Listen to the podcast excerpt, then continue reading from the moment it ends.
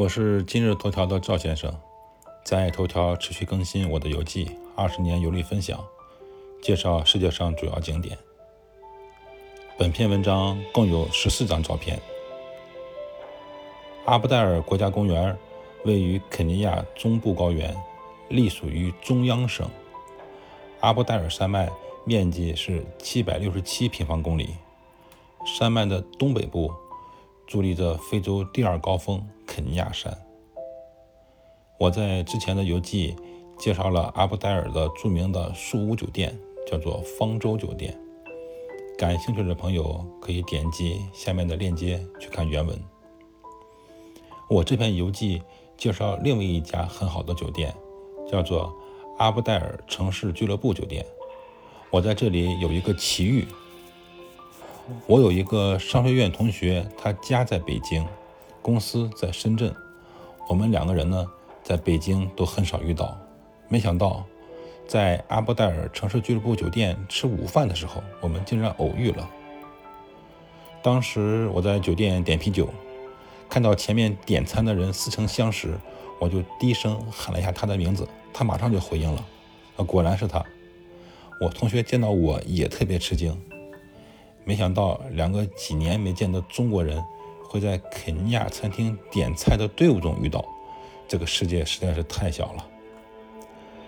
那么回到酒店，我们住的房间前面有一个小平台，在这里可以喝茶看风景。住在酒店那两天恰好风和日丽，紫外线也不是特别强，我也难得悠闲的点一支雪茄放空自己，在平台上呢发了几个小时的呆。在这个小平台，可以看到很多野生动物，有斑马、鸵鸟、孔雀和鹏鹏。这里的鹏鹏呢，就是《冰河世纪》动画电影中那个鹏鹏，其实它是一只疣猪。这里还有另外一个故事：我们雇佣的当地司机呢，他不会说汉语，只能用英语沟通。我英语又非常一般，很多非洲动物的英文名字是很难发音的。我经常向他请教各种动物的英文名字。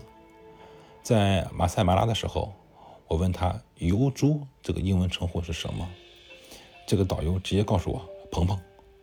看来这个《冰河世纪》这个电影在全世界影响实在太大了。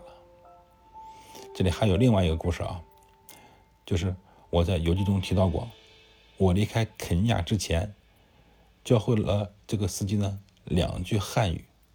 这汉语分别是什么呢？一句是我爱中国，一句呢是你是傻逼。不知道这两句汉语啊，这个司机有没有忘？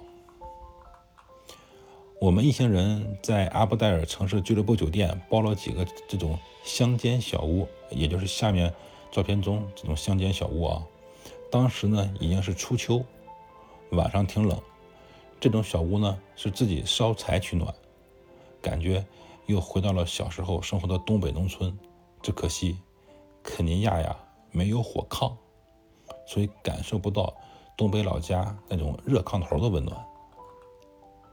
赵先生，二零二二年八月十一日。